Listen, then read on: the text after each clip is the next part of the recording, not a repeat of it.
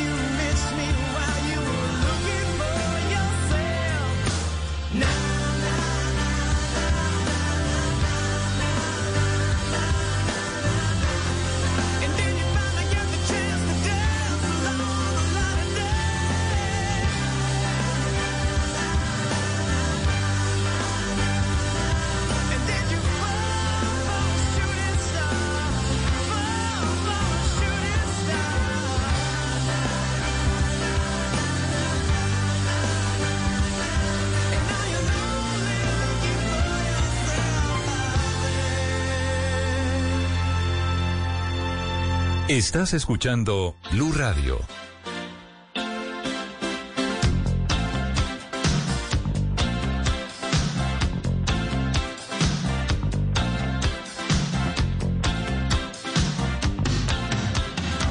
A man walks down the street, he says, Why am I soft in the middle now? Why am I soft in the middle? The rest of my life is so hard. I need a photo opportunity.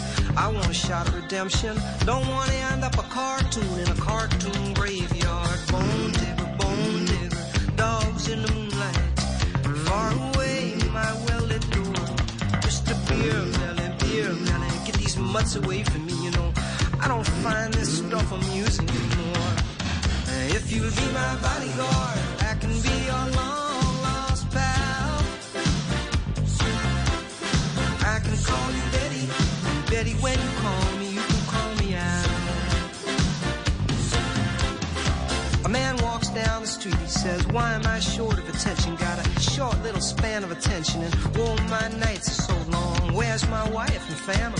if I die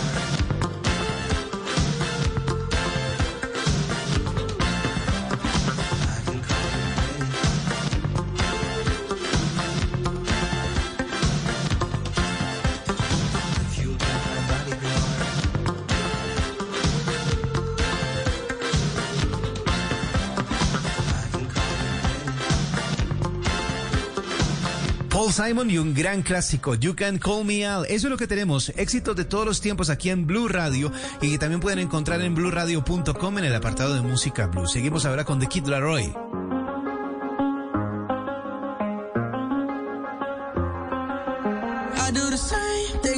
that I you I find nobody else as good as you. I need you to stay.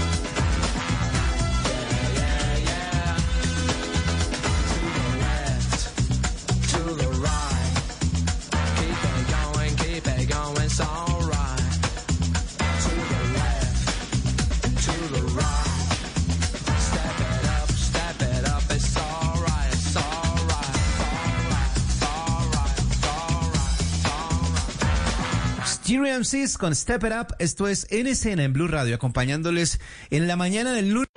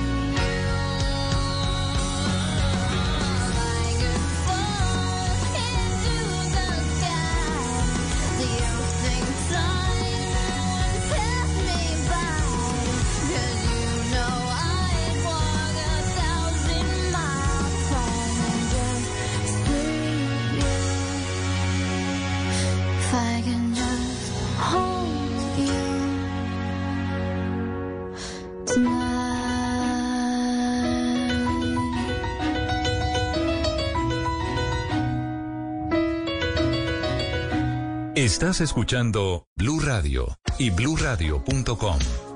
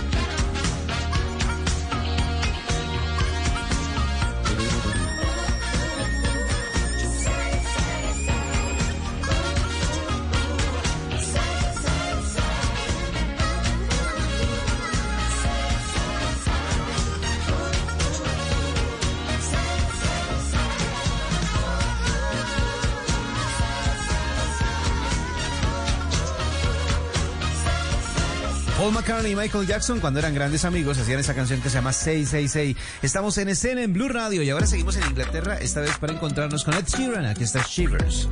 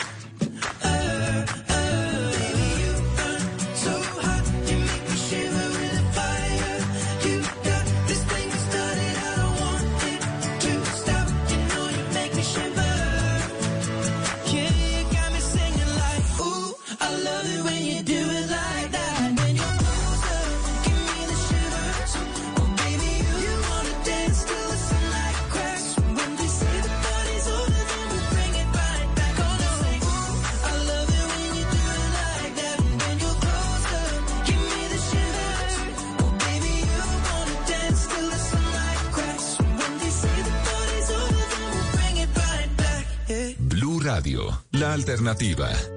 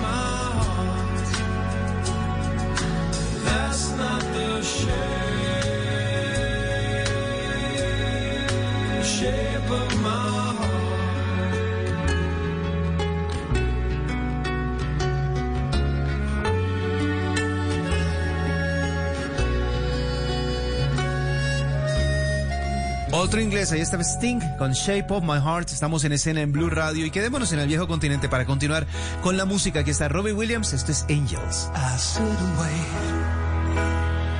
There's an angel contemplate my fate. Do they know the places where we go when we're gray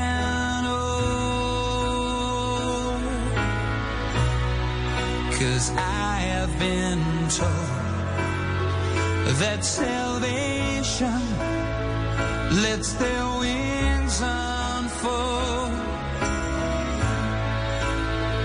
So when I'm lying in my bed, thoughts running through my head, and I feel that love is dead, I'm loving angels instead. And through it, oh, she offers me protection, a lot of love and affection, whether I'm right or wrong, and down the waterfall, wherever it may take me, I know that life won't break me when I come to call. She won't forsake me.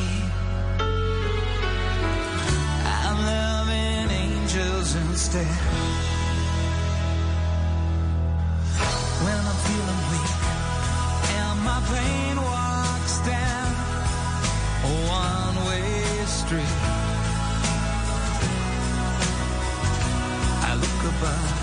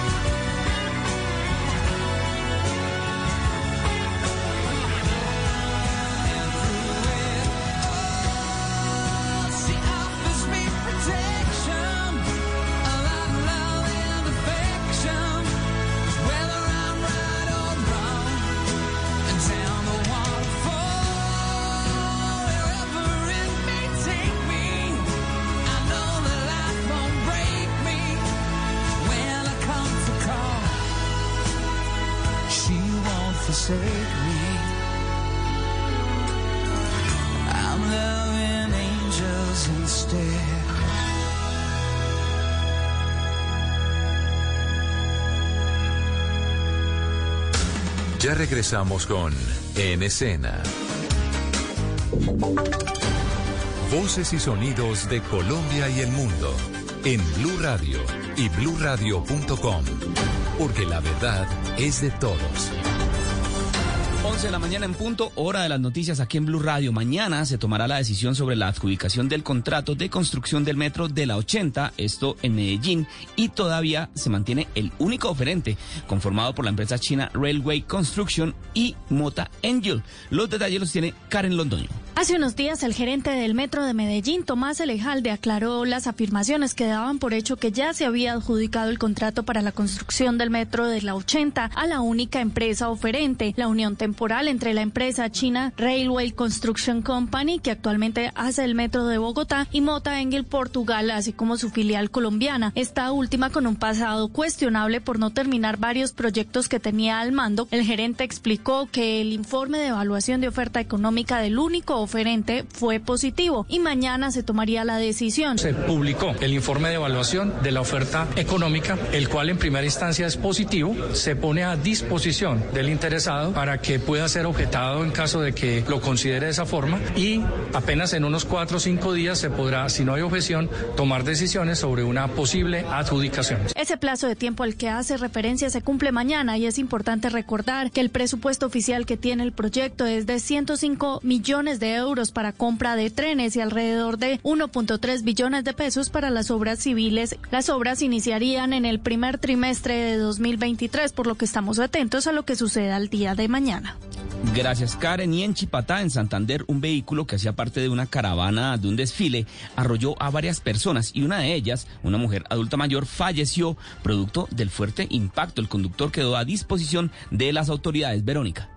El accidente ocurrió en el casco urbano cuando se realizaba el desfile del maíz como parte de las ferias y fiestas del municipio de Chipatá en Santander. Según el reporte oficial, el conductor de un vehículo que participaba en la actividad terminó arrollando a varias personas, entre ellas una mujer de 83 años quien falleció en el lugar, el coronel Sabín Andrade, comandante encargado de la policía en Santander. Al parecer su conductor pierde el control del automotor y inmediatamente la ciudadana es trasladada a un centro médico en donde fallece horas después. Es de anotar que el conductor del vehículo está puesto a disposición de la autoridad competente. Las otras tres personas que también fueron arrolladas por este vehículo no registraron heridas de gravedad.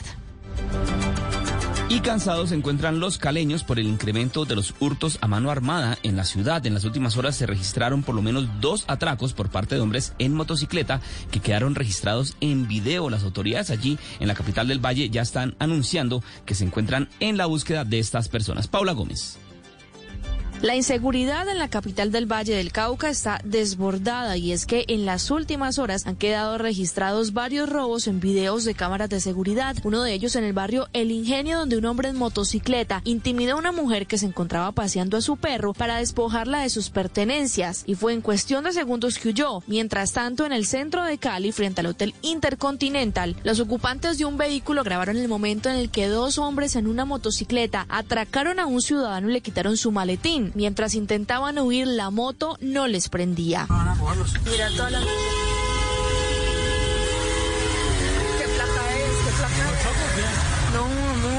amor, ¿qué tal que saquen algo? Las autoridades indicaron que están en la búsqueda de los delincuentes. La idea es que cuando veamos esas motocicletas cometiendo hurtos puedan tomar las placas o las características físicas de los ocupantes y puedan informar en forma inmediata a las autoridades. Sin embargo, los ciudadanos dicen que están cansados y que no saben qué más hacer ante estas situaciones que ponen en peligro la vida. Gracias, Paula. Y en información internacional, la, la Fiscalía de los Estados Unidos pidió a Steve Bannon, ex asesor principal del, del expresidente Donald Trump, que sea sentenciado a seis meses de cárcel y que pague una multa de 200 mil dólares. Ana María. Miguel, el Departamento de Justicia de Estados Unidos le pidió hoy a un juez que condene a Steve Bannon, ex asesor de Donald Trump, a seis meses de prisión por negarse a testificar en la investigación legislativa sobre el ataque al Capitolio del 6 de enero del 2021. Bannon era estratega político y defensor del expresidente republicano del 2017 al 2021 y según el Departamento de Justicia ha seguido una estrategia de mala fe, desafío y desprecio. Por eso, dicen Bannon, debería ser condenado a seis meses de prisión y a pagar la multa de 200 mil dólares por haber tratado de retrasar el proceso judicial.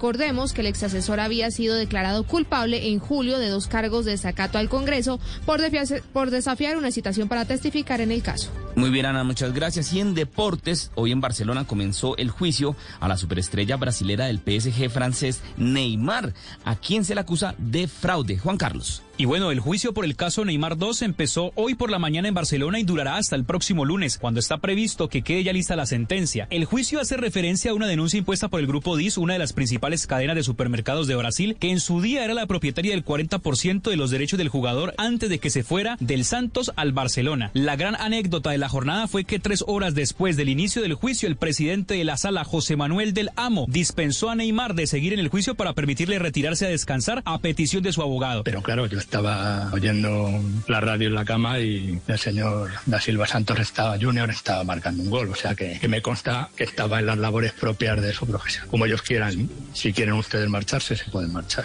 La acusación pide 35 millones de compensación y dos años de cárcel para Neymar, además de 10 millones de multa y la suspensión federativa para jugar al fútbol y 8 millones al Barcelona. La declaración de Neymar estaba prevista, como la del resto de los acusados, para los días 21 y 28 de octubre, pero finalmente el exjugador azulgrana lo hará mañana a primera hora antes de regresar a París.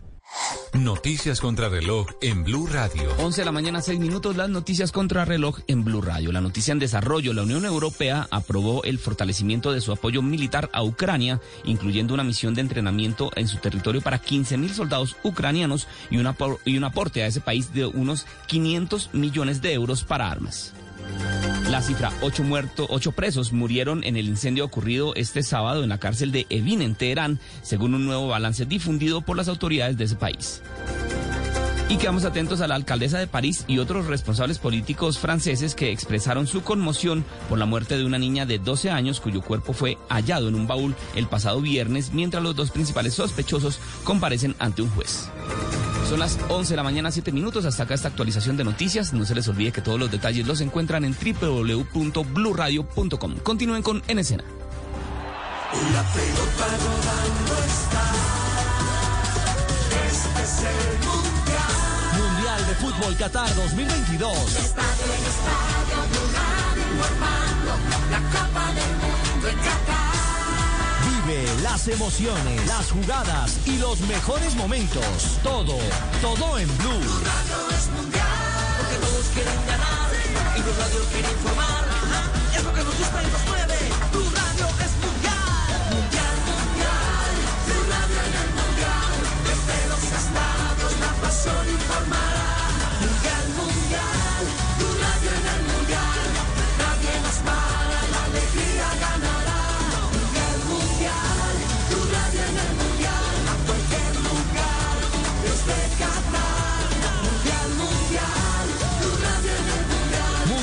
Fútbol Qatar 2022 en Blue.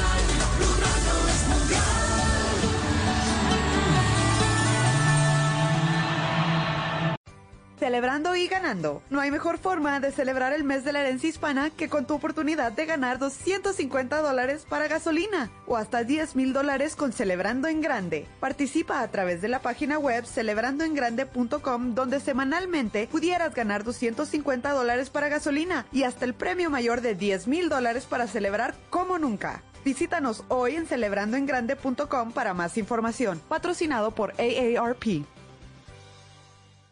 Will they find a home? Sponsored by Geico. Steve is intrigued by the paranormal. Otherworldly spirits really make a house a home, you know? Janice has different taste. I'd like my house to not be haunted. Compromise is tough, but these two won't have to compromise when they bundle home and car insurance with Geico. It's easy, and they could save even more. In the end, Steve and Janice found a renovated Victorian that's only haunted from 9 to 5.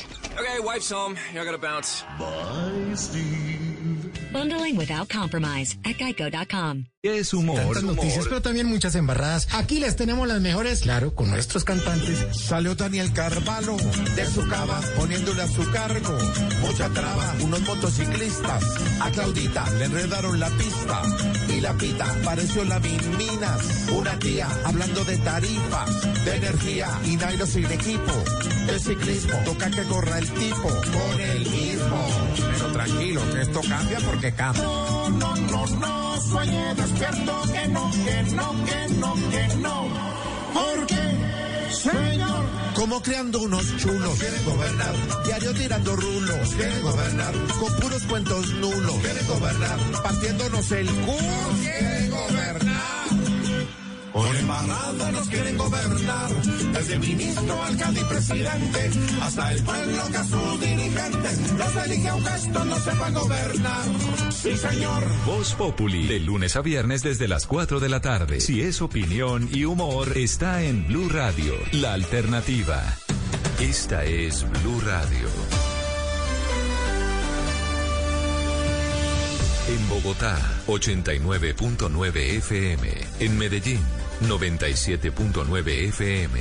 En Cali, 91.5 FM. En Barranquilla, 100.1 FM. En Bucaramanga, 960 AM. En Pereira y el norte del Valle, 89.2 FM. En Tunja, 103.1 FM. En Villavicencio, 96.3 FM. En Armenia, 89.2 FM. En norte de Santander, 97.7 FM. En Neiva, 103.1 FM. Y en Córdoba, 96.0 FM. También en bluradio.com. En Facebook, Blue Radio Colombia. A través de Twitter en arroba Blue Radio Co. Y en la señal de TDT.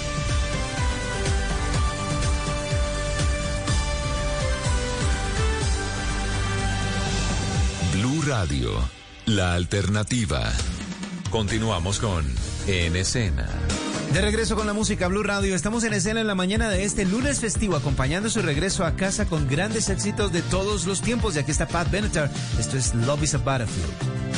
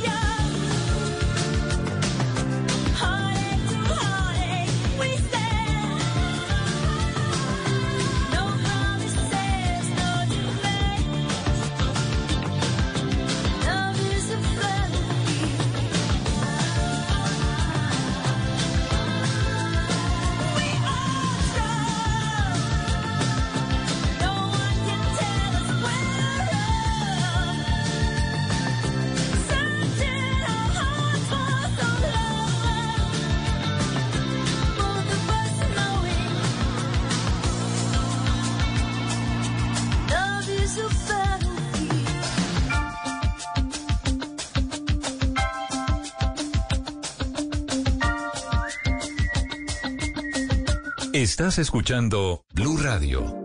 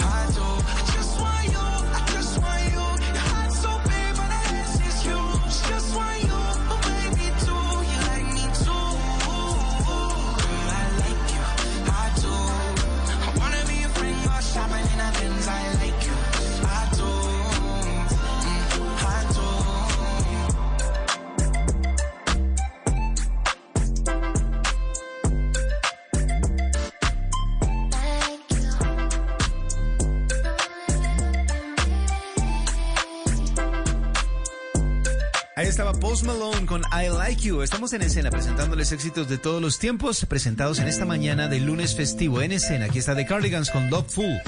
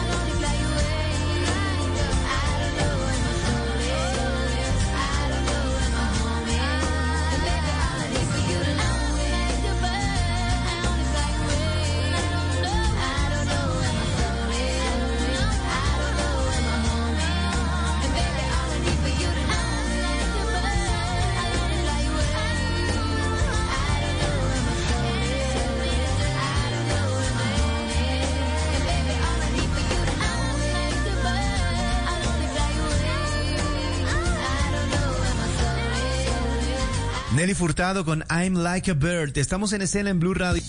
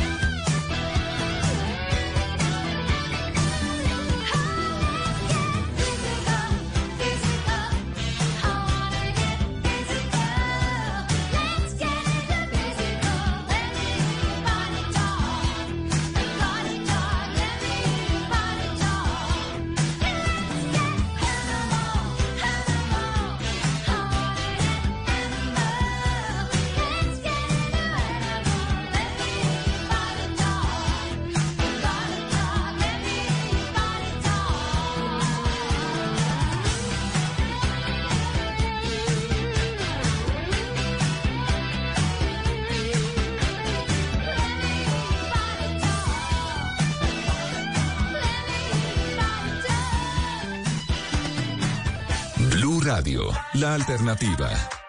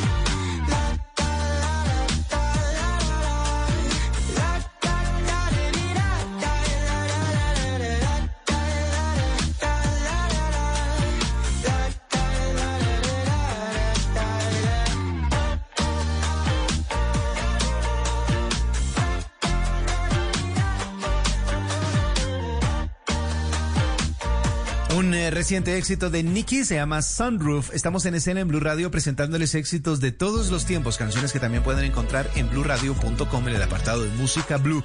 Canciones como esta de Timmy T, esto es One More Time.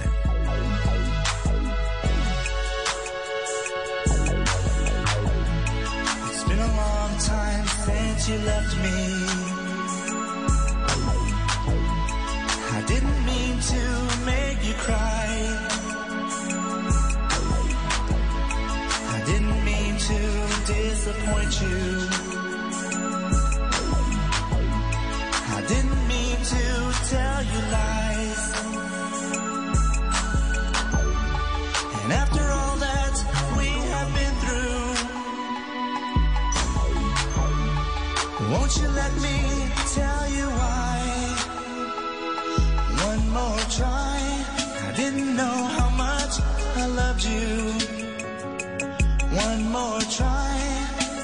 put my arms around you.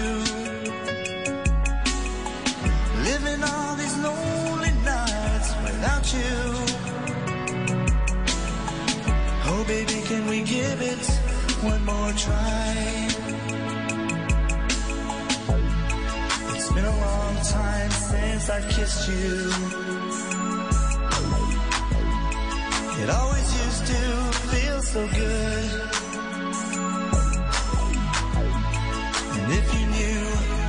much I missed you. You'd forgive me if you could. And now that we have found each other, can't we give it one more try? One more try. I didn't know how much I loved you. One more try. Let me put my arms around you. Living all these lonely nights without you. Oh, baby, can we give it one more try? And after all that we have been through, won't you let me?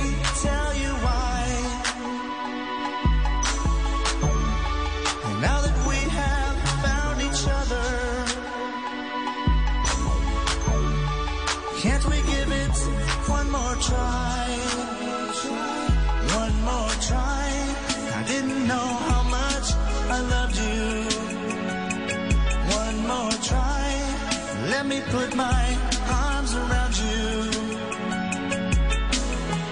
living all these lonely nights without you.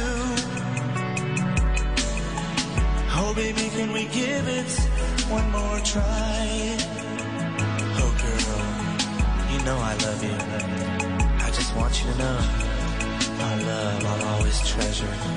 So please, just don't let me go. Estás escuchando Blue Radio.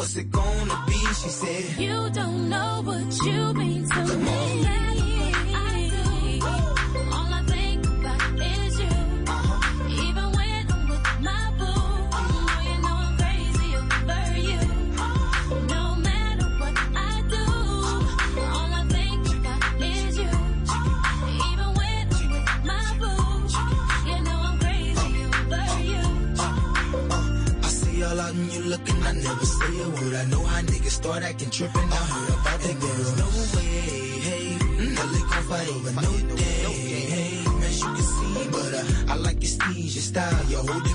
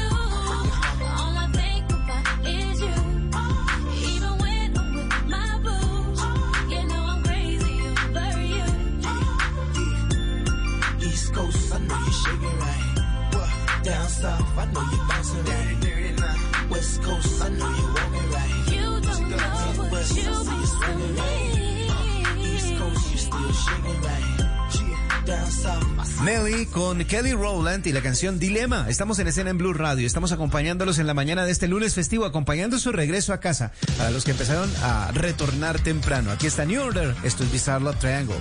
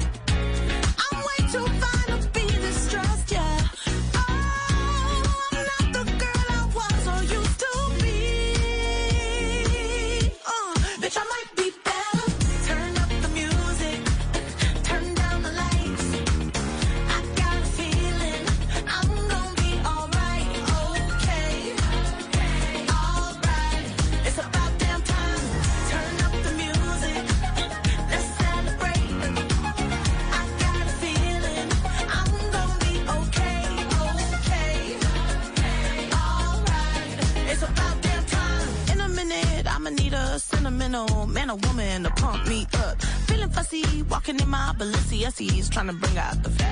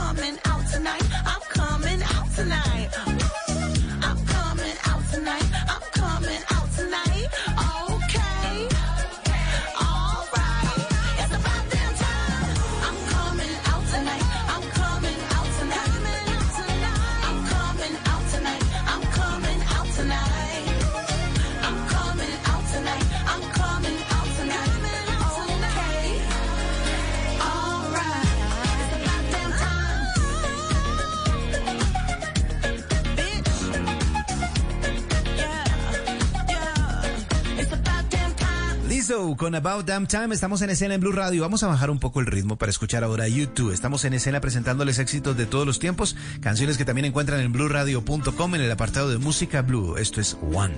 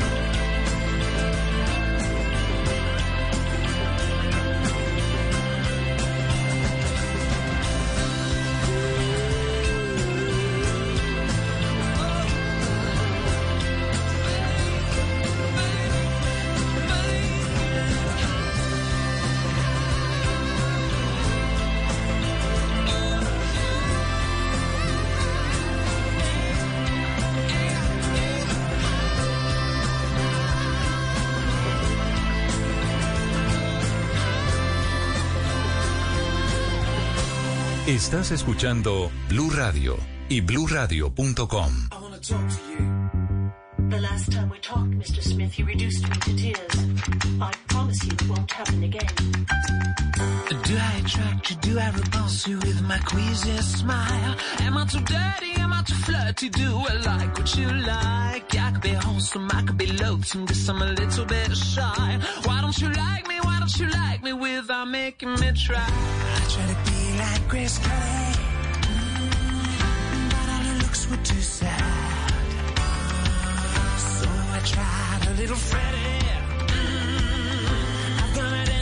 It's impossible.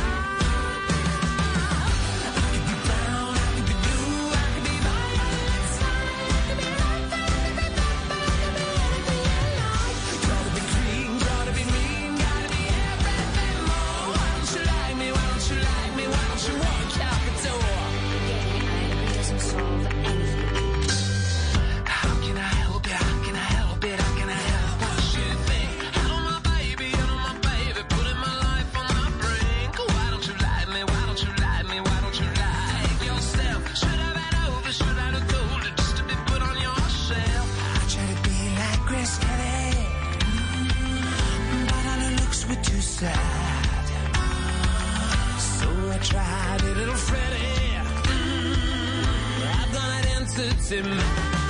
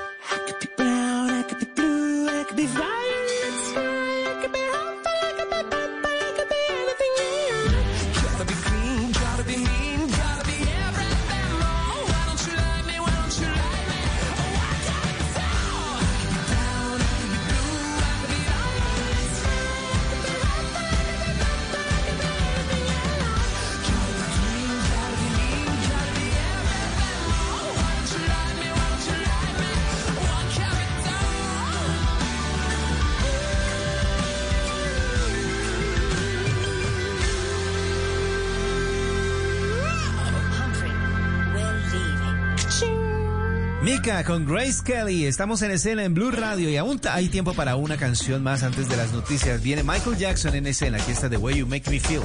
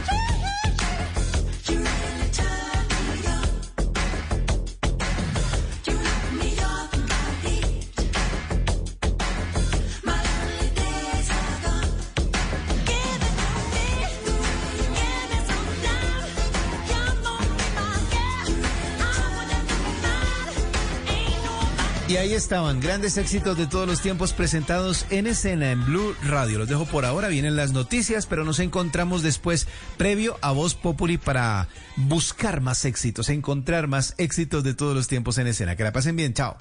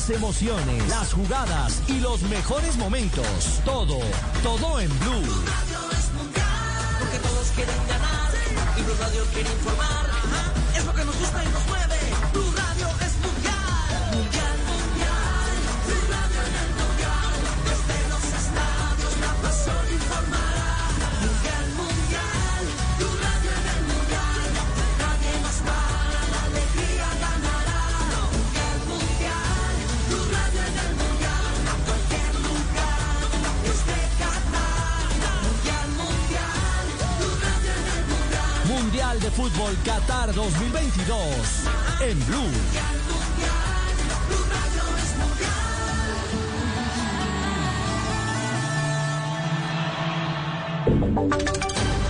Voces y sonidos de Colombia y el mundo en Blue Radio y bluradio.com, porque la verdad es de todos.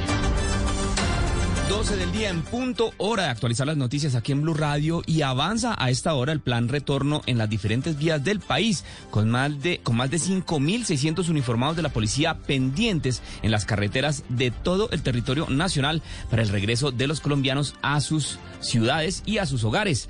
Pablo Arango se encuentra justamente en este momento con el comandante de la Policía de Tránsito encargado. Pablo, muy buenas tardes. ¿Cómo está el panorama de las vías a esta hora? Hola Miguel, ¿qué tal? Muy buenas tardes. Efectivamente lo estoy saludando desde Guaymarar, en el norte de la capital del país. Avanza la operación retorno. Se espera que hoy se movilicen más de un millón de vehículos en las vías del país. Nos acompaña el coronel Oscar Lamprea, que es el director encargado de la Policía de Tránsito Nacional. Muchas gracias por estar con nosotros y quisiera preguntarle cuántas personas han fallecido durante este fin de semana y durante la semana de receso y en ese sentido cuáles son las recomendaciones. Buenas tardes. Durante este fin de semana tenemos un total de 58 fallecidos. Eh, de igual manera, en la semana de receso y en este puente festivo tenemos un total de 131 personas fallecidas. Tenemos unas recomendaciones importantes para evitar que esta cifra se nos siga aumentando. Es importante decir que para este eh, plan retorno, eh, las personas programen su, su viaje con anticipación, que verifiquen su vehículo en el estado mecánico, que tengan todos sus su kit de carreteras. De igual manera, no exceder los límites de velocidad. Si va a tomar bebidas embriagantes, no conducir ningún vehículo eh, que tenga bajo su responsabilidad. Asimismo, hacer una recomendación importante que es acatar todas las normas de tránsito y todas eh, las recomendaciones que nuestros funcionarios de tránsito están dando sobre las vías. Coronel, también quisiera preguntarle cómo es la situación en las vías, por ejemplo, en el norte, en el sur de Bogotá, cómo está en este momento el panorama. Bueno, en este momento tenemos un flujo eh, medio, eh, es normal, eh, de acuerdo pues a la- al, al ingreso de los vehículos sobre la autopista norte, sobre la autopista sur. Tenemos desplegado un total de 5.600 hombres a nivel nacional, donde estamos allí acompañando tanto en seguridad como en la prevención en la siniestralidad vial de todos los usuarios de la vía. Y por último y muy rápido, el pico y placa, ¿cómo está funcionando? Bueno, tenemos el pico y placa regional que es desde las 12 del día hasta las 4 de la tarde. Los números pares pueden ingresar y desde las 4 de la tarde hasta las 8 de la noche los números impares. Pero tenemos también el pico y placa en Suacha. En Suacha tenemos un pico y placa desde las 12 del día hasta las 5 de la tarde con números eh, pares donde estos números pueden ingresar y desde las 5 de la tarde hasta las 10 de la noche los números impares pueden ingresar a la ciudad de Bogotá. Muchas gracias por estar con nosotros en Blue Radio. Ahí está entonces la recomendación, salir con tiempo para llegar a los lugares de destino. Información con Pablo Arango Robledo en Blue Radio. Pablo, gracias. Pues precisamente como ustedes lo decían, ya comenzó a regir el pico y placa regional en el sur de la ciudad. Allí se encuentra Andrés Carmona. Andrés, muy buenas tardes. ¿Cómo está el flujo a esta hora por la entrada por el sur de la ciudad a Bogotá? Buenas tardes.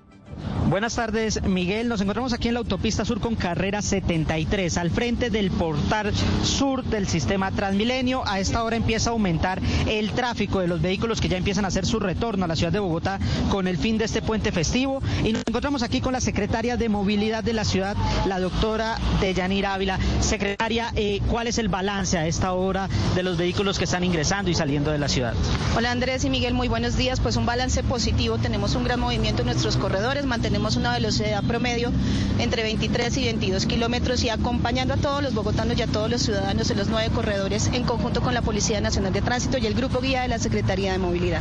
Miguel, la escucha la señora secretaria.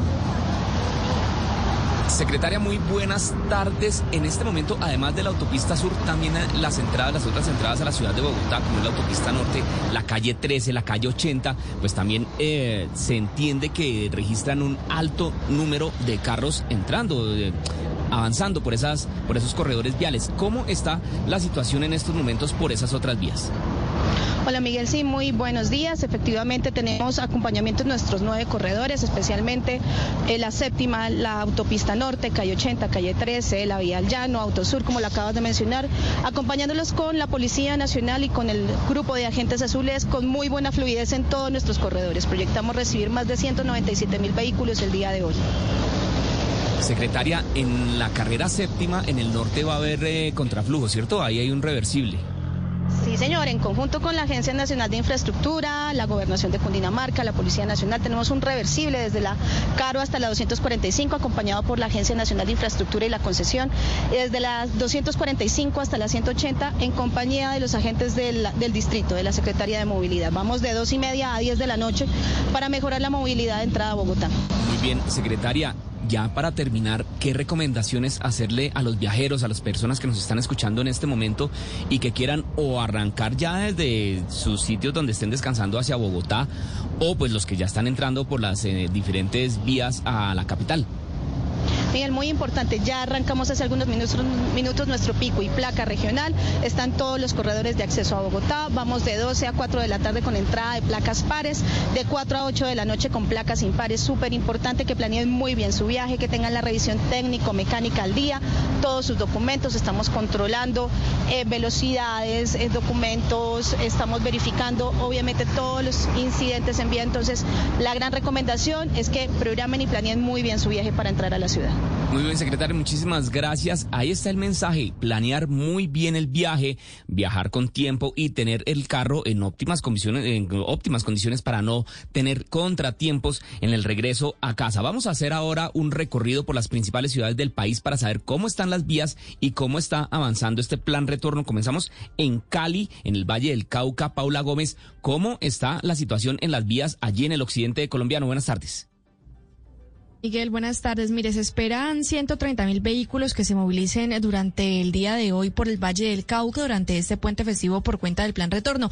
En los corredores más importantes, como es el caso de Dagua, Cali, Maldarien, Buenaventura y Obando, hay desplegados más de 20 puestos de controles en los que las autoridades atienden los requerimientos de los viajeros para garantizar su seguridad. Escuchemos a Diego Méndez, secretario de Movilidad Departamental. Si van a hacer largos recorridos, hacer pausas activas. Segundo, la disposición del conductor, buen ánimo. Tercero, verificar la documentación que esté al día, que esté vigente. Cuarto, el estado de los vehículos, sus órganos de control y seguridad que se encuentren en buen estado. También reiteramos, conducir bajo los efectos del alcohol no es prudente. Más de 32 mil personas también se han movilizado en buses desde y hacia el terminal de transportes de Cali. Las autoridades reiteran a los ciudadanos salir con tiempo hacia sus lugares de destino y recuerdan que todas las vías del valle están habilitadas para transitar. Sin embargo, recordemos que en la Buga Buenaventura hay paso a contraflujo por un solo corredor debido a los derrumbes que se han registrado en las últimas semanas. Esto lo que genera es que en esta zona a esta hora haya gran tráfico vehicular y precisamente por eso piden a los viajeros en este corredor tener mucha precaución ante cualquier emergencia que pueda Recordemos que los organismos de socorro han alertado ante pues las últimas lluvias que se han registrado en las horas eh, que podrían registrarse nuevos deslizamientos en este corredor.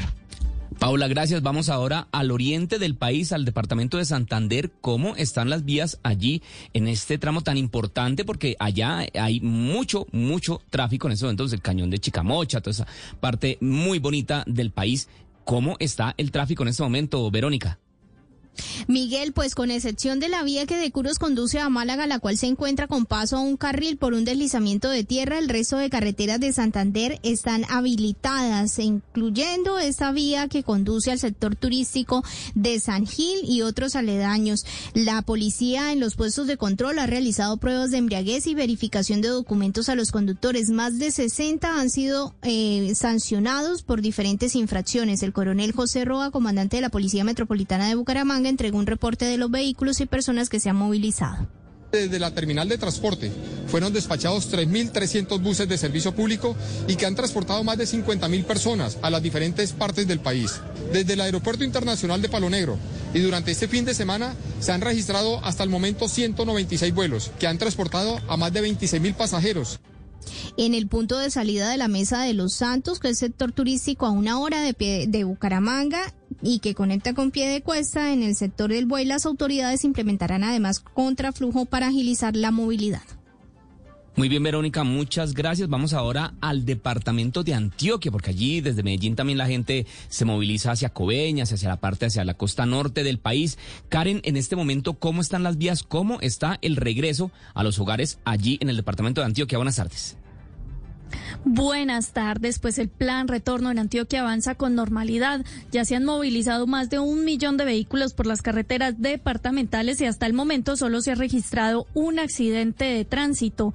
Desde el viernes hasta este momento se han movilizado por las vías del departamento de Antioquia cerca de un millón doscientos cincuenta y cinco mil vehículos y desde las terminales de transporte 57 mil vehículos han transportado a cerca de un millón cuatrocientas mil personas a diferentes destinos. Las autoridades han dispuesto de a 450 uniformados en los seis ejes viales del departamento para acompañar el retorno de los viajeros hacia el Valle de Aburrá. Además, otras medidas para facilitar la movilidad durante este puente festivo. Así lo explica el teniente coronel Fabio Enrique Sierra, jefe de Tránsito y Transporte de Antioquia. Es importante señalar que para el día de hoy, lunes, se tiene programado una restricción de vehículos de carga desde las 10 de la mañana hasta las 11 de la noche en los diferentes ejes viales del departamento. Hasta el momento solo se ha registrado un accidente de tránsito que deja un saldo de una persona muerta y cinco lesionadas en las carreteras de Antioquia y se han hecho 355 comparendos por no tener licencia de conducción, no tener revisión técnico-mecánica y adelantar en sitios prohibidos. Las autoridades insisten en las recomendaciones de seguridad para manejar con prudencia, no consumir alcohol y no exceder los límites de velocidad. Muy bien, Karen, muchas gracias. Vamos ahora a la costa norte del país. Vamos al departamento del Atlántico con Adrián Jiménez. Adrián, ¿cómo están en este momento las vías? ¿Cómo está el flujo de vehículos en el eh, norte del país, en la costa atlántica? Pues obviamente allí también la gente sale a pasear.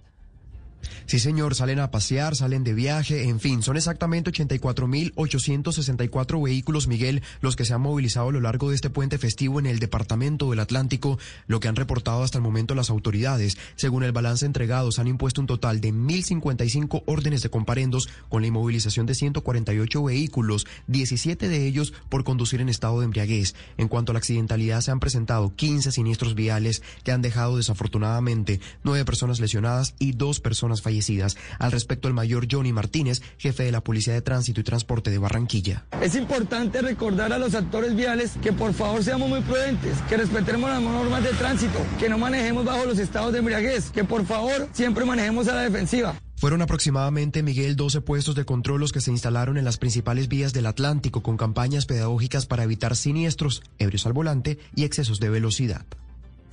Gracias, Adrián. Vamos ahora al eje cafetero en el Quindío. ¿Cómo está el tráfico en esta operación retorno, Nelson Murillo? Miguel, los saludo desde el ordenador vial de las Américas entre Calarcá y Cajamarca. En este punto, la Policía de Carreteras mantiene uno de los siete puestos de control que tiene distribuidos para facilitar la movilidad durante el plan retorno de la semana de receso. En materia de accidentalidad, le tengo que contar que la Policía de Carreteras confirma dos accidentes en la autopista del Café entre Pereira y Armenia. Allí el balance es del jefe de la Policía de Carreteras en este departamento, Mayor Mauricio Díaz. Y con referencia a la siniestralidad vial, pues desafortunadamente tenemos dos siniestros viales presentados en corredores viales nacionales del departamento del Quindío, todos sobre la vía que conduce de Armenia a Pereira. El primero de ellos, desafortunadamente, eh, una persona es atropellada traslada a centro asistencial y posteriormente fallece en centro asistencial. Y el segundo siniestro vial, una motocicleta con una bicicleta, la cual nos deja tres personas lesionadas. Miguel, el cálculo de las autoridades es que se movilicen 250 mil vehículos durante el plan retorno. Por eso, para facilitar la movilidad, se mantiene una restricción especial entre La Paila en el Valle del Cauca, Calarcá, Quindío, Cajamarca en el Tolima y Bogotá Se suspenden los vehículos de carga de más de 3.4 toneladas de peso. Esa restricción empezó a las 8 de la mañana y se mantiene hasta este martes a la 1 de la madrugada. 12 del día, 14 minutos. Vamos ahora con otras noticias porque se conocen nuevos detalles sobre el caso de los exmilitares y civiles que habrían sido cómplices en el accionar criminal de alias Matamba. Varios de ellos ya anunciaron un preacuerdo con la fiscalía. ¿Qué se sabe al respecto, Andrés? Así es, Miguel, muy buenas tardes. Mire, según información que conoció Blue Radio, la Fiscalía logró un preacuerdo con seis exmilitares y civiles señalados de colaborar con el na- narcotraficante Juan Larinson Castro Estupiñán, alias Matamba, quien era el máximo cabecilla de la estructura Cordillera Sur del Clan del Golfo, quien, recordemos, escapó cinematográficamente de la cárcel La Picota a comienzos de este año y fue abatido en el mes de mayo. Quienes están en la lista para firmar el preacuerdo son el teniente coronel Harry Leonardo Tavares, que se encuentra aún en proceso de que se le acepte el preacuerdo, los civiles Carlos y Andrés Jaramillo, que ya tienen el preacuerdo, y José Ángel Narváez, Mario Robinson Martínez y Samuel Enrique Gutiérrez, quienes manifestaron su voluntad de lograr estos preacuerdos con la Fiscalía. Estas personas están acusadas por los delitos de concierto para delinquir agravado, lavado de activos y cohecho por dar u ofrecer, no solo por haber participado en las operaciones de narcotráfico de Matamba, sino también por haberles suministrado información y facilitar sus movimientos, como fue en el caso de los militares involucrados. Miguel. Muy bien, Andrés, muchas gracias. Vamos ahora a Barranquilla porque los familiares de las víctimas que dejó el accidente de la aeronave en el aeropuerto de Santa Marta ayer denuncian una presunta negligencia en materia de atención, pues tras casi 24 horas de la tragedia están pidiendo claridad a la aeronáutica civil frente a lo que pudo haber generado este hecho que dejó un menor de edad muerto. Adrián. Miguel, el sufrimiento de la tragedia que llevan las familias del menor de tres años fallecido y la niña de seis años herida tras el accidente de esta aeronave sigue latente y se agudiza con cada hora que pasa, pues aseguran que poco o nada es lo que se ha hecho para entregarles explicaciones, denunciando presunta negligencia médica y falta de atención en medio del siniestro por falta de ambulancias, en este caso, que llegaran a la zona de la tragedia de manera oportuna para atenderlos. William de la Hoz, tío de Haider, Daniel de la Hoz, el menor fallecido, aseguró que no han recibido explicaciones y que hasta ahora nadie se ha acercado a ellos, salvo las autoridades locales en el departamento del Magdalena. Nadie, no tenemos acá información de nadie, nadie se ha personado al caso, nadie ha llegado, los tripulantes de la, de la avioneta pues salen, vámonos, vámonos, huyamos, vámonos y otro de los dolorosos testimonios que se suma es el de Daniel Miranda, padre de la pequeña Emily Miranda, de seis años, a quien se encuentra luchando por su vida en una UCI de Santa Marta. La niña de pronto no, no ha despertado, de pronto está asustada, no quiere abrir los ojos, de pronto ella vio todo eso de suceso y no. Recordemos, Miguel y oyentes, que hasta ahora el único pronunciamiento emitido por la Aeronáutica Civil se dio en horas de la noche de este domingo, en el que precisaron que se encuentran adelantando investigaciones para hallar responsabilidades, al tiempo que la aeronave se encuentra bajo custodia. Muy bien, Adrián, muchas gracias. Y en Córdoba, las autoridades investigan el crimen de un periodista y líder comunal ocurrido en las últimas horas en Montelíbano, en el sur del departamento. Johan Díaz. En la noche del domingo fue asesinado el líder, periodista e investigador Rafael Moreno Garavito en el municipio de Montelíbano, en el sur del departamento de Córdoba. Así lo denunció la Fundación Social Cordobercia. Rafael, reconocido en sus quehaceres sociales, también era dirigente comunal de un barrio del municipio de Puerto Libertador en el sur de Córdoba. Además se desempeñaba como director del medio de comunicación Voces de Córdoba. Desde el comando de la policía de Córdoba informaron que hombres a bordo de una motocicleta acabaron con la vida del comunicador en un negocio de comida rápida de su propiedad en este municipio del sur de Córdoba. Las autoridades adelantan las investigaciones para establecer los responsables del crimen, mientras que desde el Círculo de Periodistas de Montería se pidió respeto por la labor que realizan los comunicadores en el departamento de Córdoba y rechazaron este asesinato.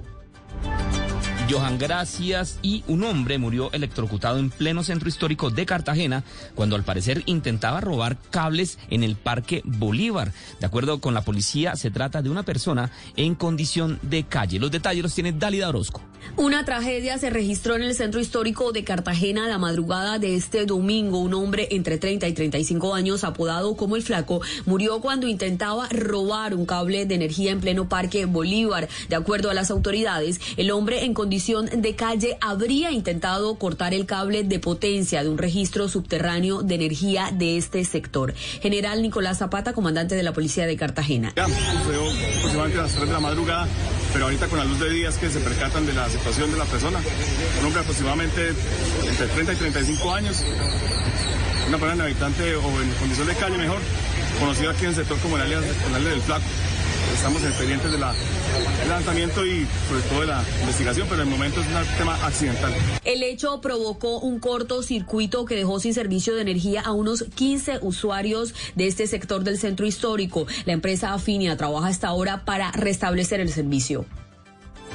Dalia, gracias. Y en un hecho de intolerancia, en un balneario ubicado entre el municipio de Matanza y Bucaramanga, un joven de 20 años murió a causa de una puñalada que le propinó la víctima tras una riña. El agresor escapó y es buscado ahora por la policía. Verónica. Pues Miguel, un paseo familiar terminó en tragedia en Santander, en un balneario ubicado entre Matanza y Bucaramanga. Ocurrió ese hecho de intolerancia en el que murió Mauro Estefano Hernández Suárez, un joven de 20 años quien resultó envuelto en una riña por una discusión con su víctima, quien lo hirió gravemente con un cuchillo. El joven fue trasladado al hospital local del norte donde llegó sin vida, pero eh, Pedro Conde, coordinador del, del, de la Oficina de Gestión del Riesgo, confirmó lo ocurrido. Es un evento de orden público en el municipio de Matanza, al parecer por la intolerancia de las personas que se encontraban departiendo allí, con la ingesta de licor se presenta una riña donde hay una persona fallecida. El agresor era buscado y la policía confirmó hace unos minutos que fue capturado ese hombre de 36 años, el presunto agresor del joven muerto. Verónica, gracias. Y la Cruz Roja informó que en lo corrido del año van 79 personas afectadas por artefactos explosivos en el departamento de Antioquia. Los detalles con Karen Londoño. La situación se genera debido a las múltiples afectaciones que sufren las poblaciones más vulnerables del departamento con la presencia de artefactos explosivos en diferentes territorios. Según lo dio a conocer la Cruz Roja, en lo que va del año van 79 personas afectadas por estos artefactos entre los que se encuentran granadas, bombas a gran escala, minas antipersonas y explosivos controlados. Esto en diferentes comunidades en lo largo de todo el departamento de Antioquia. Además, el ente también confirmó que solo entre el año 2018 hasta el presente han habido 1.938 víctimas de estos artefactos explosivos. José Yesid Carrillo, oficial de campo de contaminación por armas de Comité Internacional de la Cruz Roja, afirmó la situación que se presenta en el departamento. Normalmente la parte más visible de la afectación que viven eh, las personas a causa de los artefactos explosivos es cuando se presenta una víctima. Por casos y situaciones como esta, la Comisión Internacional de la Cruz Roja inició las campañas respectivas de acompañamiento a las comunidades con el objetivo, según ellos, de acoger a esas poblaciones que día a día siguen viviendo la violencia en el departamento antioqueño. Muy bien, Karen, muchas gracias. Y las autoridades de salud revelan que en el Huila, después de la pandemia, se redujo en un 90% el trasplante de órganos. Esta situación obedece porque los familiares de los pacientes fallecidos se están negando a que se donen precisamente los órganos. Julio Díaz. El médico Luis Hernán Sarria Chacón, coordinador de la Regional 6 de trasplantes de órganos, entregó un preocupante panorama sobre la donación de riñones en el Huila al señalar que estos procedimientos para salvar vidas tuvieron una reducción del 90% después de pandemia. Agregó el profesional de la salud que entre el año 2021 y el 2022 se han hecho solo 10 trasplantes, mientras que antes de pandemia se realizaban entre 25, 30 y hasta 40 trasplantes de riñones por año. Cuando comenzó el tema del COVID, hubo una caída, entre comillas, brutal de la tasa de donación y trasplantes en el Huila, pero con una negativa familiar eh, relativamente alta, 50-60% de las personas decían no a la donación.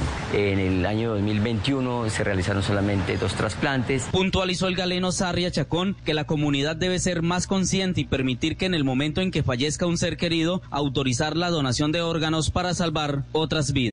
Descubre cuánto ahorrarás en el Mystery Sale de JCP Ven a la tienda a partir del jueves para la entrega de cupones mientras duren y podrías ahorrar 30, 40 o hasta 50% extra. Solo pregunta por el cupón en la tienda y descubre tu ahorro sorpresa. Apresúrate, termina el domingo. Compre con estilo. JCPenney.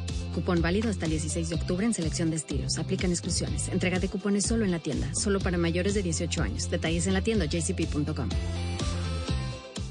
Will they find a home? Sponsored by Geico. Jane doesn't mind an apartment with no elevator. Five flights of stairs is five flights of cardio. Bob is a little less enthusiastic about stairs. I hate stairs. Compromise is tough, but these two won't have to compromise when they bundle renters and car insurance with Geico. It's easy and they could save even more. In the end, Jane and Bob found an apartment that's a four-story walk-up. And Bob? Yeah, there's a freight elevator she doesn't know about. What were you talking about? Oh, uh, nothing. Bundling without compromise at geico.com. Yes. La pelota rodando está. Este es el mundial. Mundial de Fútbol Qatar 2022.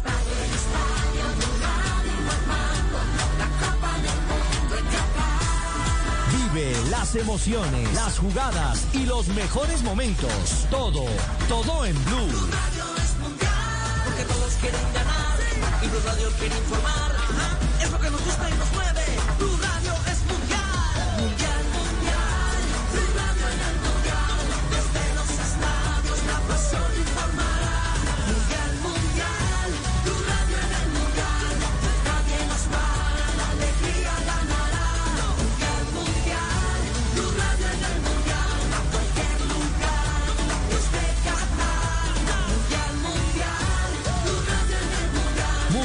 Fútbol Qatar 2022. En Blue.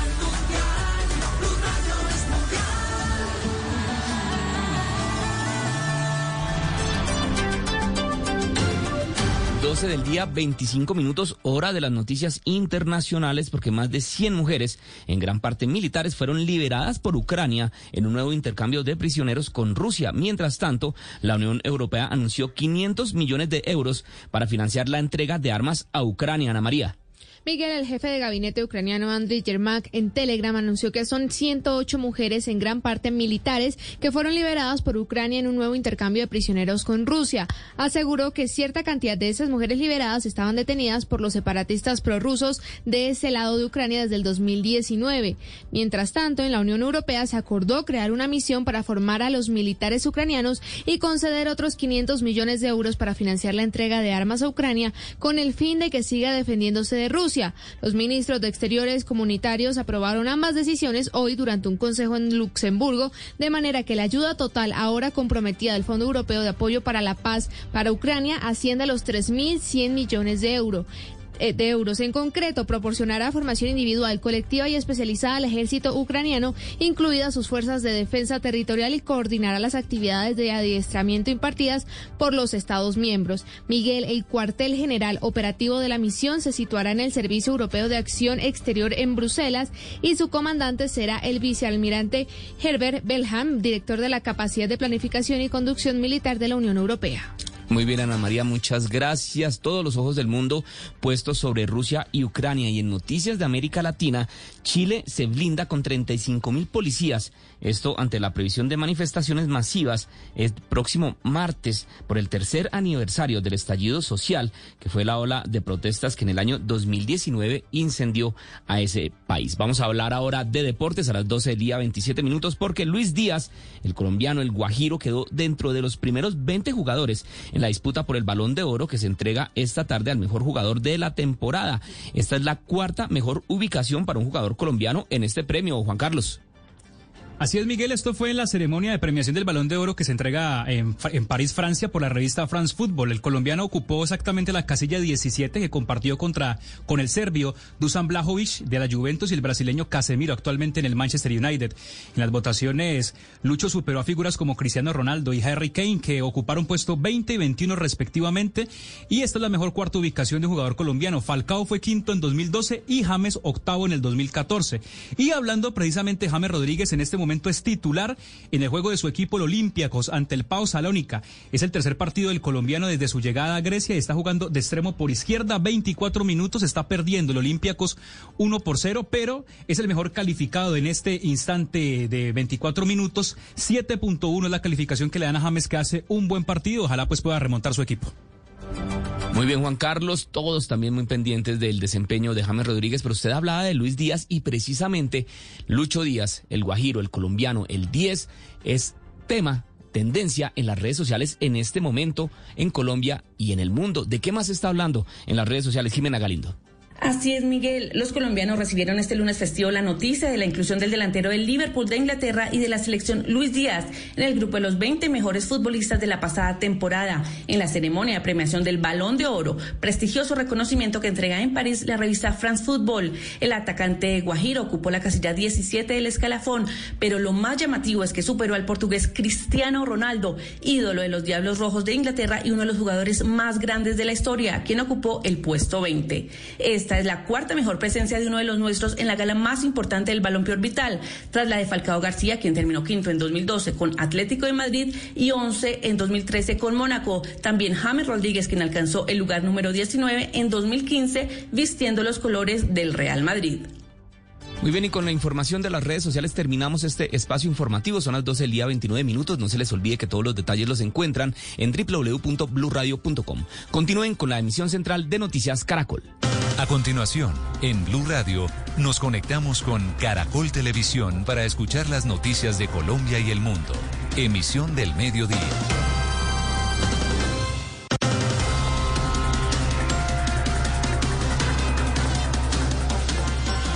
Tumaco está de luto.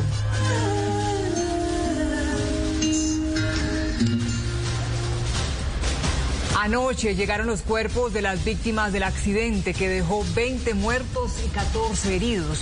Familiares y amigos los despiden en medio de homenajes. Un millón quinientos mil vehículos se están movilizando en este momento por las carreteras del país. 5.600 uniformados de la policía custodian las principales vías. En minutos les tenemos información desde el aire de cómo está el panorama en el país. Arrancan los Titanes Caracol 2022. Este joven ingeniero de sistemas es el creador de Cor Abastos, una aplicación que busca comida limpia y digna para los más pobres de Bogotá. Si yo cambio, el país cambia.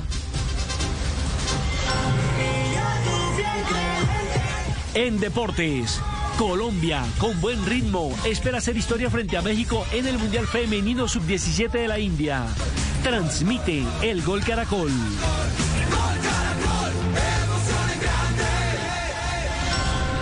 A la B. Corturo y Patriotas perdieron la categoría. Unión Magdalena ganó, se salvó y se metió entre los ocho. La cumbia tradicional del Caribe colombiano fue declarada Patrimonio Nacional. El anuncio se hizo en el Festival de la Cumbia José Barros Palomino en el Banco Magdalena.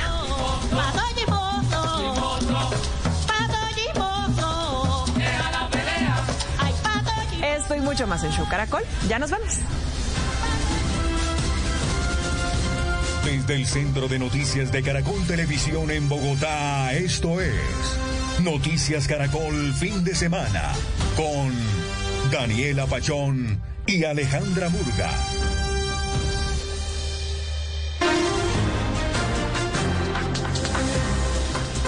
Buenas tardes, bienvenidos a Noticias Caracol, fin de semana. A esta hora, una jueza de Brooklyn, en Estados Unidos, acaba de sentenciar a Daniel Rendón Herrera, ex líder del Clan del Golfo y quien se declaró culpable de narcotráfico en el 2021.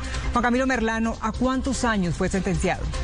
Daniela se había declarado culpable en noviembre del año pasado, fue sentenciado a 35 años de cárcel fundamentalmente por aceptar cargos de apoyar a una empresa terrorista y también liderar una organización criminal con files del narcotráfico. Al haber aceptado esos cargos, aceptó que traficó al menos 73 mil kilos de cocaína.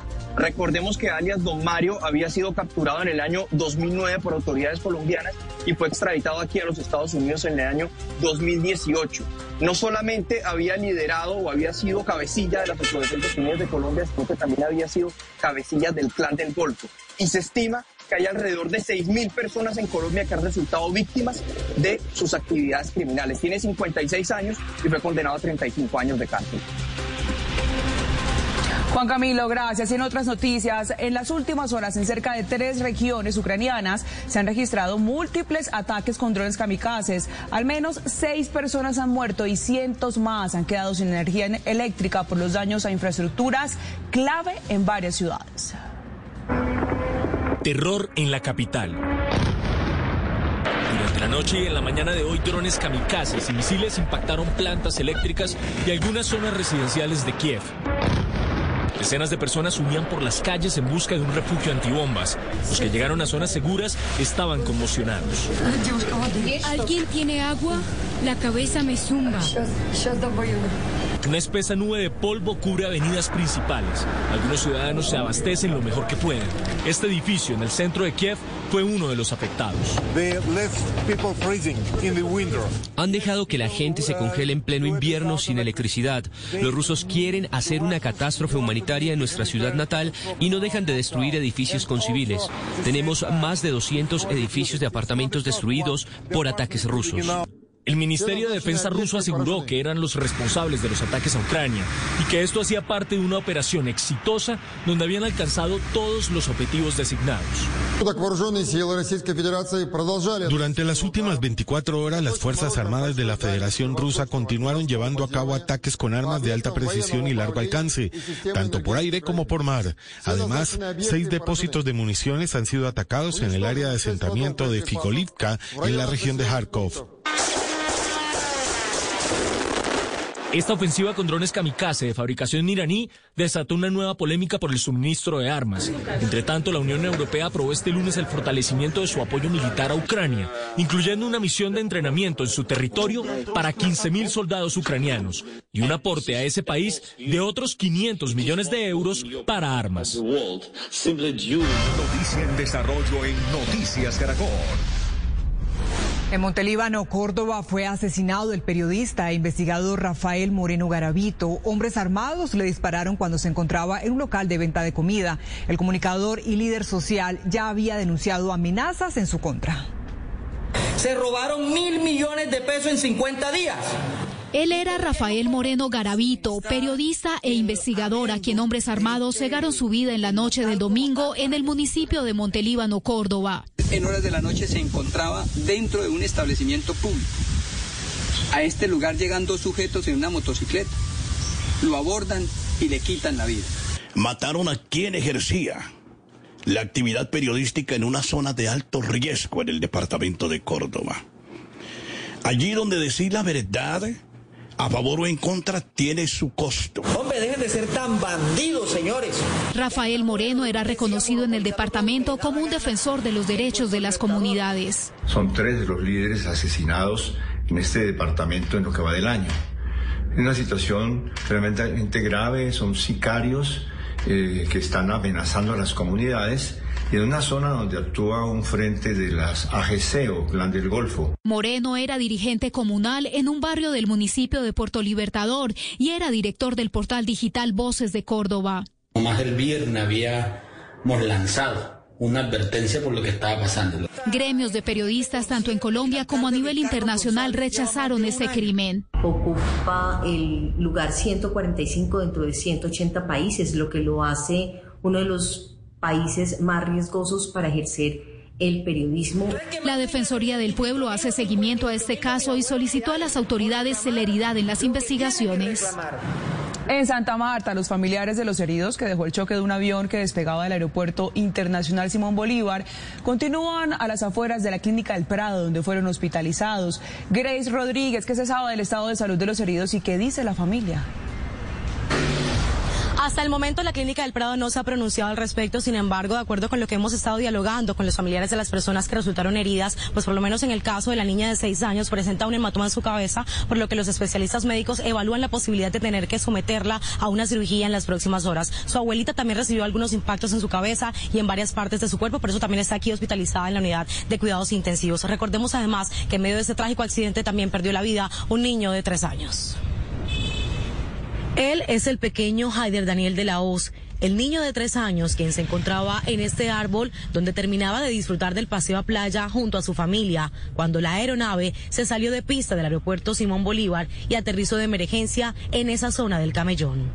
Demasiado fuerte, ese impacto fue, mi sobrino ya quedó muerto en el instante, eh, la niña tiene demasiado golpe también, la señora también. Otra niña de seis años también resultó herida y permanece en la unidad de cuidados intensivos de la Clínica del Prado. Yo la toco, Emily, soy tu papá, mira, yo estoy acá. Pero ella, para abrir los ojos, los aprieta más, no los quiere abrir. O sea, está asustada. La abuela de ambos niños también continúa bajo observación médica en este mismo centro asistencial, mientras que los familiares exigen mayor atención que los, funcionarios de la aeronáutica civil, los propietarios de esa avioneta o empresa, pues se acerquen y se pueda, pero ¿dónde es el caso acá con nosotros? Porque no atropellaron a ningunos animales, atropellaron a unos seres humanos. En las últimas horas llegó hasta la capital del Magdalena la Comisión de Investigadores de la Aeronáutica para establecer las causas del accidente. Aquí hay comunicación con la autoridad judicial, hay comunicación con el fabricante de la aeronave y con todos los demás interesados en determinar las causas de este accidente. La aeronave aún permanece cerca al árbol que impidió que el avión terminara en el mar. Lo que han dicho los familiares de esas personas que resultaron heridas es que para ellos todavía quedan muchas preguntas, muchos interrogantes por responder y por resolver. Por ejemplo, ¿qué ha pasado con el piloto? ¿Cómo avanza la investigación? Mientras tanto, lo que han dicho es que se han dirigido a las instalaciones de medicina legal, donde en las próximas horas será entregado el cuerpo del pequeño Haider, de tres años, que lamentablemente falleció en medio de este accidente. Con esta información me despido desde Santa Marta, Grace Rodríguez Durán, Noticias Caracol. Gracias, Grace. 1239 finaliza la semana de receso en el país y el Ministerio de Transporte reportó que más de 8 millones de vehículos se movilizaron por las principales vías del país entre el 7 y el 16 de octubre. Luis Apolo, ¿cómo avanza el plan retorno? ¿Cuáles son los datos de siniestralidad? Daniela, televidentes, con una cifra alarmante, 131 personas fallecieron durante esta semana de receso en las carreteras del país, es decir, un aumento del 41% a comparación de la semana de receso del año pasado. En contraste, hubo una disminución en los siniestros y en los lesionados. A continuación, todo el recuento de lo que dice la autoridad de tránsito. Durante este fin de semana con festivos se han reportado 58 fatalidades en las vías del país, una cifra alarmante. Tenemos un total de 58 personas fallecidas en las vías nacionales, en los diferentes siniestros viales. Y durante la semana de receso y también este puente festivo tenemos un total de 131 personas fallecidas. El siniestro más grave se presentó el sábado en Nariño. El volcamiento de un bus dejó 20 personas fallecidas y otras 15 resultaron heridas. El viernes en Chaparral, Tolima, una chiva se fue a un abismo en el Cañón de las Hermosas, dejando cuatro personas fallecidas y más de 10 lesionados. En cuanto a la accidentalidad, se registra una disminución del 63%. Durante la semana se presentaron 261 accidentes viales y en lesionados menos 56% en comparación con el año pasado. En total, durante el 2022 van cerca de 5.858 muertos en accidentes de tránsito. Tenemos toda una campaña en, eh, lugares o puntos seguros para que los conductores eh, aprendan un poco más de destrezas en lo que hace al manejo de nuestras autopistas y sus vehículos. 5.600 uniformados de la policía en 110 puestos de control trabajan en la seguridad y prevención vial. Programe su viaje Hágalo con tiempo para salir de su lugar de origen a su lugar de destino. De igual manera, revisar su vehículo eh, en todo su estado mecánico. Asimismo, llevar todos los elementos del kit de carreteras. No exceder los límites de velocidad. El balance total sobre fatalidades en las vías se conocerá cuando culmine este lunes festivo. Avanza el plan retorno en la autopista sur. Se espera que hoy ingresen a Bogotá cerca de 400 mil vehículos por las nueve entradas. Deben tener en cuenta los que van a ingresar por la autosur que aplica el pico y placa regional y empata con el de Soacha. La multa a las personas que no lo cumplan es de 468 mil 500 pesos y desde las 12 del día hasta las 4 de la tarde solo pueden ingresar placas pares y desde las 4 hasta las 8 impares. Y también se van a tener los reversibles desde Villavicencio hasta Bogotá, en la vía también Anapoima, la Mesa hasta Bogotá y también por la carrera séptima. A esta hora se mueven los vehículos ingresando por la autopista sur a una velocidad promedio de 24 kilómetros por hora. Luis, información importante y seguimos revisando el panorama en materia de movilidad en otros sectores también de la capital del país y nos vamos a la calle 80 en el noroccidente de Bogotá. Allí se encuentra David Quintero. David, ¿cómo avanza la movilidad en ese sector? ¿Qué tal Alejandra? Buenas tardes. Este es el panorama, buen flujo vehicular. Como ustedes pueden observar, las autoridades están haciendo presencia en este momento para regular el tráfico. Un dato importante y es que tienen que saber que entre la vía Girardot-Bogotá hay 16 puntos que tienen vías en las obras en las vías que pueden generar traumatismo. Las autoridades, por supuesto, han informado que salgan con tiempo. Un dato importante de cierre es que sobre esta vía, la calle Occidente, la calle 80, hay 51 mil vehículos que deben ingresar durante todo este puente festivo. Esta es la información que se registra desde el occidente de Bogotá. David Quintero, Noticias Caracol. David, y es que a esta hora miles de viajeros emprenden el regreso hacia sus lugares de origen. Por ejemplo, en Cartagena se espera la salida de más de 70 mil vehículos de la ciudad. Iniciamos entonces este recorrido con Yesenia Carrillo desde la heroica Yesenia. En Cartagena, las autoridades de tránsito adelantan operativos en cuatro puntos. La vía La Cordialidad, la troncal de Occidente, la variante Mamonal y también aquí en la vía al mar. Durante este puente festivo, la Policía de Tránsito ha interpuesto 61 comparendos y se inmovilizaron 35 vehículos. Se espera que durante todo este día se movilicen 70 mil vehículos por todas las carreteras del departamento de Bolívar. Además, los controles también están en el aeropuerto Internacional Rafael Núñez, donde este puente festivo ingresaron más de 68 mil pasajeros. La Policía de Tránsito de Antioquia recomienda madrugarle al plan retorno. Durante este puente festivo se movilizaron más de un millón de personas en los seis ejes viales del departamento. Se impusieron 355 comparendos por diferentes razones, como no tener la revisión de la tecnomecánica, la licencia de conducción o adelantar en sitios prohibidos. Solamente ocurrió un accidente en todo este puente festivo que dejó como resultado una persona muerta, cinco personas lesionadas y permanece cerrada totalmente la vía entre Medellín y La Pintada por un deslizamiento de tierra debido a las fuertes lluvias de las últimas horas. Durante este plan retorno, la Policía de Carreteras mantiene siete puestos de control en el Quindío. Uno de ellos aquí, en el ordenador vial de las Américas. Se confirma por parte de las autoridades que se han registrado en la autopista del Café entre Armenia y Pereira dos accidentes fatales. Uno de ellos, una persona falleció atropellada y en otro, tres personas terminaron lesionadas en un choque entre una moto y una bicicleta.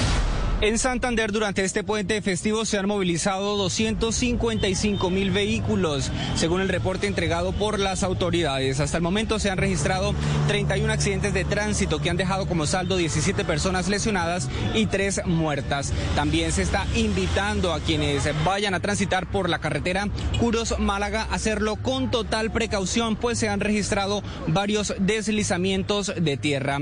Esta vía a esta hora registra paso restringido a un carril. Y de las regiones volvemos a Bogotá, donde las autoridades adelantan operativos de acompañamiento a los viajeros en todas las vías de ingreso a la ciudad.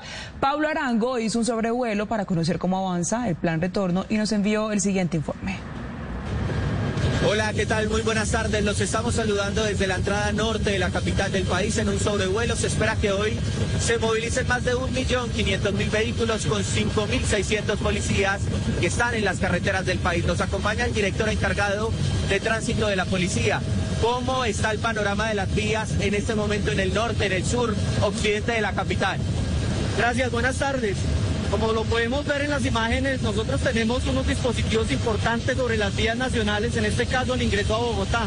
Vemos una, un flujo de vehículos normal sobre el norte de la ciudad, la autopista norte, sobre la autopista sur también está fluyendo sin ninguna dificultad y también por el occidente eh, de la ciudad.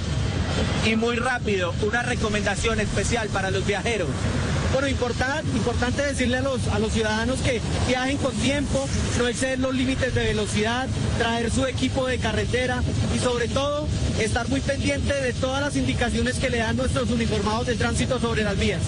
Pues muchas gracias por estar con nosotros. Recordemos además que hay pico y placas especiales y otras restricciones que tienen que estar averiguando, por supuesto, antes de tomar las carreteras del país. Información desde el aire, soy Pablo Arango Robledo en Noticias Caracol. Pablo, gracias y cambiamos de tema porque a Tumaco Nariño llegaron los cuerpos de varias de las 20 víctimas del trágico accidente registrado en la madrugada del sábado en la vía panamericana. Las honras fúnebres ya iniciaron. Cindy Rodríguez, ¿qué dicen las familias? Así es, Daniela, buenas tardes. Eh, pues eh, siguen muy tristes, han sido días muy difíciles para las familias. Hoy estuvimos visitando tres hogares donde se están adelantando los eh, velorios de las víctimas y nos decían los familiares, entre otras cosas, que se han sentido muy solos, que ni la alcaldía ni Transipiales se han comunicado directamente con ellos. Globos blancos y morados colgados en los postes evidencian el luto que hay en Tumaco tras la muerte de ocho de sus habitantes en el accidente del bus intermunicipal registrado este fin de semana en la vía panamericana. En el barrio Las Américas lamentan la muerte del patrullero Sebastián Sinisterra. En el barrio Pantano de Vargas, familiares y amigos de Luis Jaime Andrade, otra de las víctimas del accidente, recordaron al hombre que había partido hacia Cali con la ilusión de celebrar la vida. Mañana, él cumplía años. él deseaba viajar para Cali para cumplir los años con los hijos allá.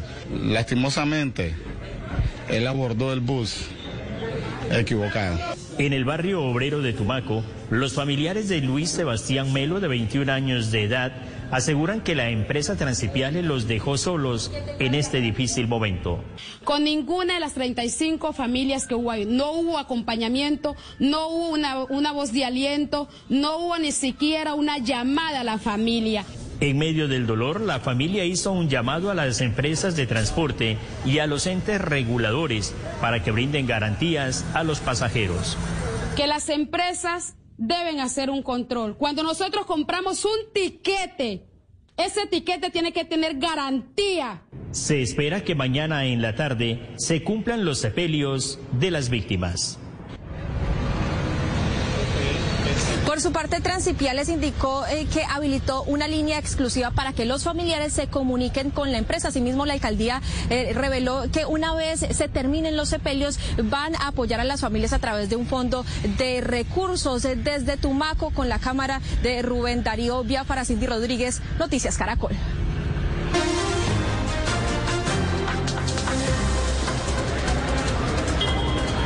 A esta hora la operación retorno también es en las principales terminales aéreas en el país. Acá en el aeropuerto El Dorado, cerca de 300 vuelos llegarán y partirán desde este lugar. Retrasos se presentaron esta mañana en el aeropuerto El Dorado, aeropuerto de Río Negro, también en Quibdó y en Ibagué por cuenta de las condiciones climáticas. La Aerocivil reporta que a esta hora todos los aeropuertos están abiertos en el país. A esta hora las autoridades investigan las causas que provocaron un accidente durante el desfile de carrozas en las ferias y fiestas del municipio de Chipatá, Santander. Allí una camioneta arrolló a cuatro personas, incluidas un niño y una adulta mayor que falleció dada la gravedad de las heridas. Las primeras hipótesis apuntan a que todo se trató de un problema en los frenos del vehículo. A esta hora es dado de alta del Hospital San Ignacio en el centro de Bogotá Miguel Ángel Parra, el hombre de 29 años quien se lanzó en rescate del niño de 13 años identificado como Joiner Snyder Suárez, quien cayó el día de ayer desde el cerro de Monserrate más de 410 metros, esto en caída libre. Al momento las autoridades insisten en que estas personas no son familiares y no se conoce aún parte médico oficial del menor de edad. Sin embargo, logramos conocer detalles de lo que fue este momento. Esto nos contó Miguel Ángel Parra, protagonista de la historia. La señora cogió el niño y lo pasó a la otra cerita y empezó a caminar de para allá cuando se me cayó el niño. Me dice pues, que tuve, digamos, eh, descalabrado, por acá magulladuras, pero lo más fuerte fue pues lo de la columna que se fracturó la vértebra 10 y 11 pero pues que ahí no se podía hacer cirugía por lo que tenía el movimiento en las piernas y pues para evitar quedar de pronto con más secuelas. 12 del día, 51 minutos. Hacemos una pausa y al regresar, esperen. Nadando, así cruzan cientos de personas un río en Casanare por la caída de un puente que comunica tres departamentos con el país. La comunidad espera una nueva obra. Es crítica la situación con los miles de migrantes en Estados Unidos. Hay ciudades que no dan abasto para su atención. Ya volvemos.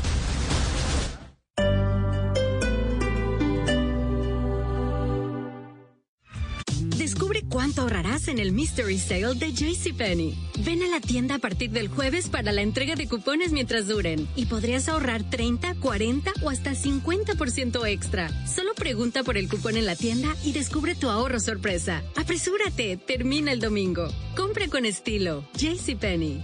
Cupón válido hasta el 16 de octubre en selección de estilos. Aplican exclusiones. Entrega de cupones solo en la tienda. Solo para mayores de 18 años. Detalles en la tienda jcp.com.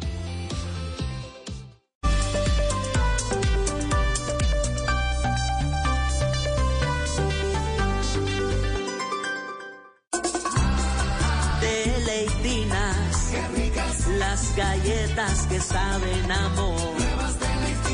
Saladitas, dulcecitas, son muy suaves, exquisitas. Mañana, tarde y noche cuando quieras. Con amigos, en familia, de regalo y de paseo. Nuevas galletas de Leitinas, el delicioso sabor de compartir. Arthur's Cookies Factory. En Blue Radio hacemos una pausa musical y en un momento regresamos con las noticias.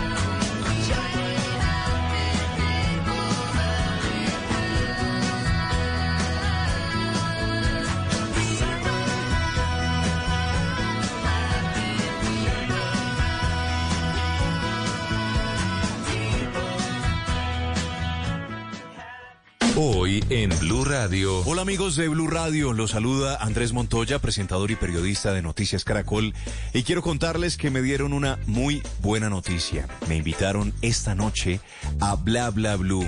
Por ahora les doy este titular. Esta noche les voy a contar algunas historias de mi vida personal que muchos no conocen y otros talentos que le agregan valor a mi vida profesional. Así que ya lo saben, nos escuchamos esta noche en vivo después de las 10 de la noche en Bla Bla Blue. Bla Bla Blue. Conversaciones para gente despierta. Escúchanos por Blue Radio y bluradio.com.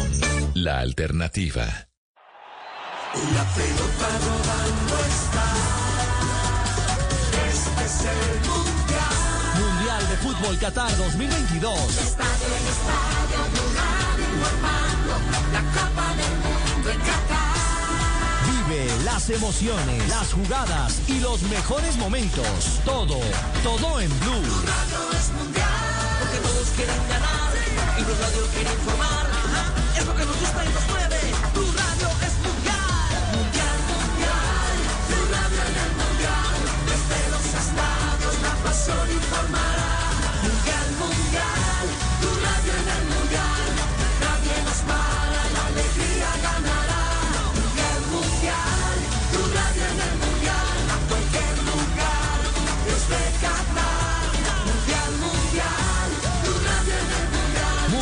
Fútbol Qatar 2022. En Blue. Mundial, mundial. Blue Radio es mundial.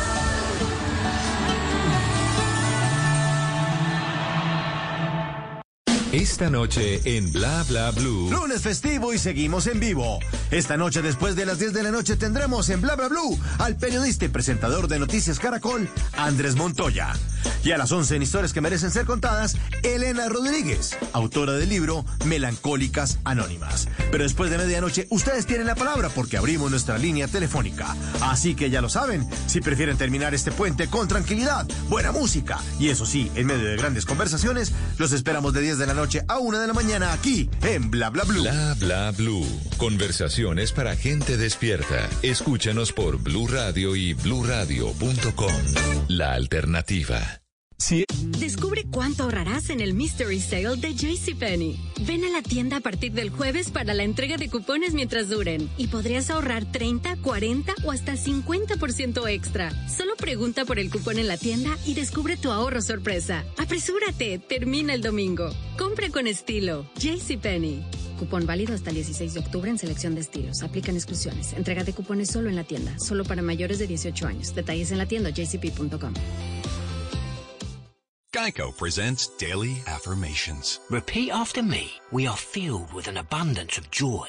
We are filled with an abundance of joy. Also, an abundance of questions. Good thing Geico has 24 7 claim service to help answer questions and resolve claims quickly. Uh, good thing Geico has 24-7 claim service. We are also filled with an abundance of biscuits. We are also filled with, uh, I don't think it works this way. Oh, oh, and jam. Don't forget jam. To manifest more Geico in your life, go to geico.com. Es humor. Tantas noticias, pero también muchas embarradas. Aquí les tenemos las mejores, claro, con nuestros cantantes. Salió Daniel Carvalho de su cava poniéndole a su cargo mucha traba. Unos motociclistas a Claudita le enredaron la pista la pita pareció la Minas. Una tía hablando de tarifas, de energía y Nairo sin equipo.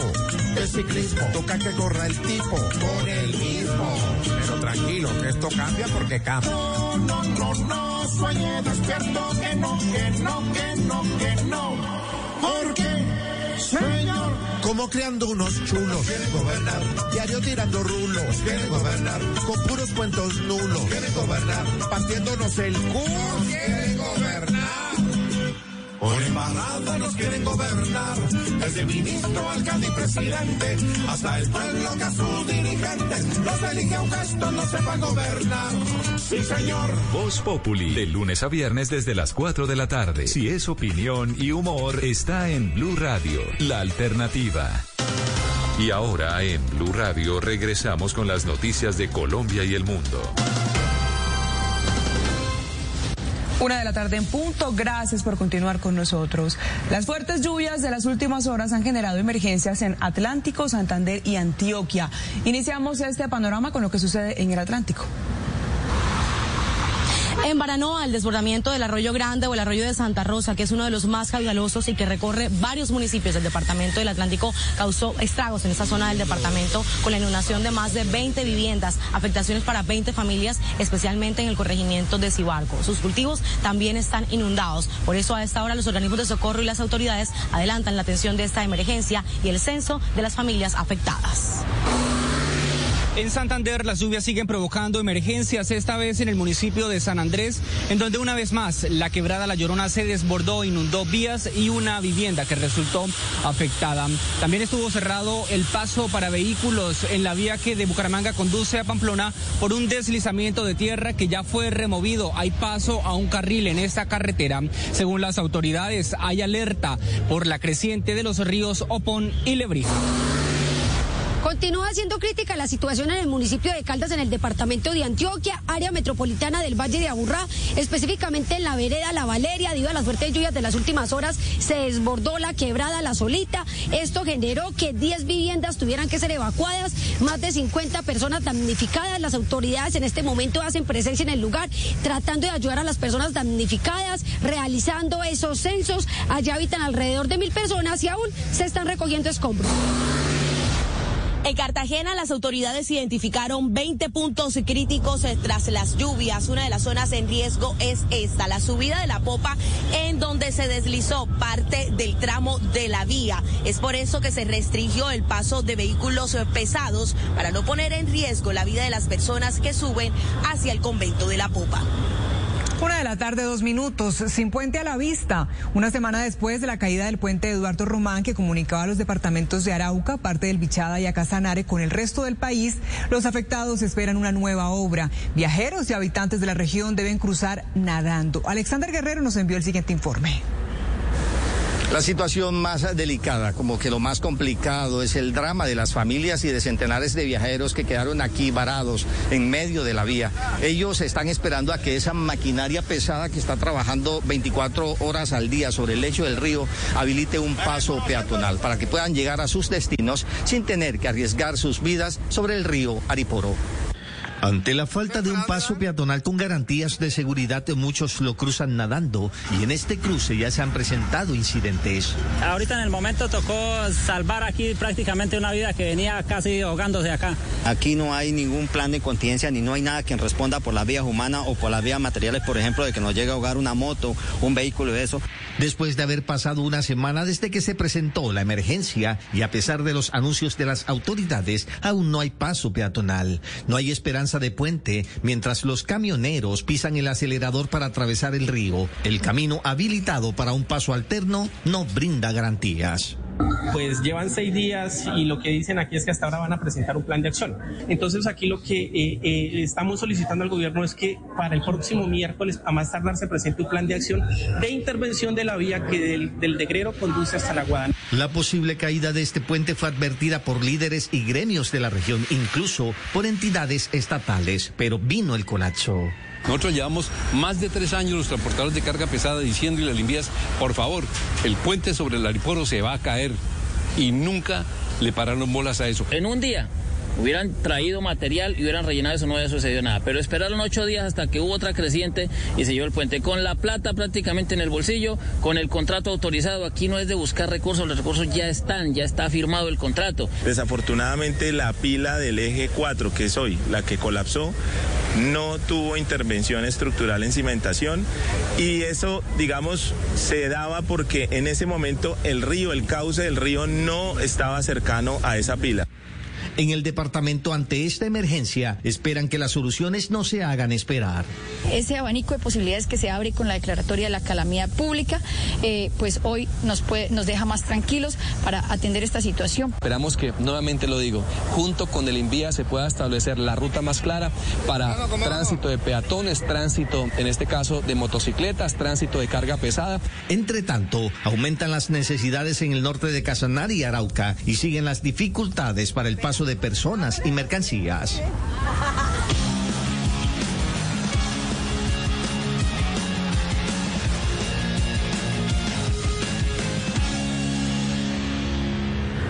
Una de la tarde y seis minutos, bienvenidos a toda la información deportiva.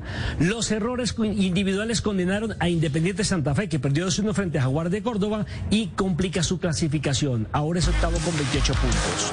Partido que se jugó en el estadio Jaraguara. Padilla se junta con Omar Duarte, mete el centro del segundo sector y aparece a espalda de los defensores Pablo Rojas, que terminó siendo la gran figura para vencer a José Silva. Empató Santa Fe después de una acción de Estupiñán. Neider Moreno intenta definir y finalmente Wilson Moreno quien ataca la pelota e iguala. Sin embargo, en el minuto 90 más 3 se presentaría el error del portero José Silva y Edwin Herrera. Increíble, y aparece Pablo Rojas y le da la victoria al equipo local. Santa Fe octavo con 28 puntos. Y faltando dos fechas para que se termine el torneo del todos contra todos, ya hay dos equipos que perdieron la categoría. Hablamos de Cortuluá y del equipo de Patriotas. Mientras que el Unión Magdalena ganó, se salvó el descenso y se metió entre los ocho. Cortuloa con dos pies en el descenso, poco pudo hacer para confirmar que su nueva categoría en el 2023 será la B. El juego frente al Deportes Tolima que ofició visitante con anotación de Eduardo Sosa confirmó el descenso del equipo Corazón del Valle. La tarea de uno como líder es ir hasta el final y esperar la decisión de, los directivos, que son los que en este caso también tienen que o juegan un papel importante. Unión Magdalena salvó su categoría tras el triunfo 2 por 0 sobre Pereira. Goles conseguidos por Diego Chávez a los 15 minutos y de Isaac David Camargo en el cierre del juego en tiempo de edición que le permite a Unión Magdalena además llegar a 28 puntos y seguir en la pelea de la clasificación a los 8. Y el otro equipo que se va a la primera B es Patriotas, que en la visita a Millonarios en un partido con decisiones arbitrales polémicas empató sin goles. Su promedio lo sentenció a jugar el próximo año en la división de ascenso. Un punto que que nos aleja de, la permanencia y, vamos con, con esa agridulce. Cortulo y Patriotas se rajaron en la temporada.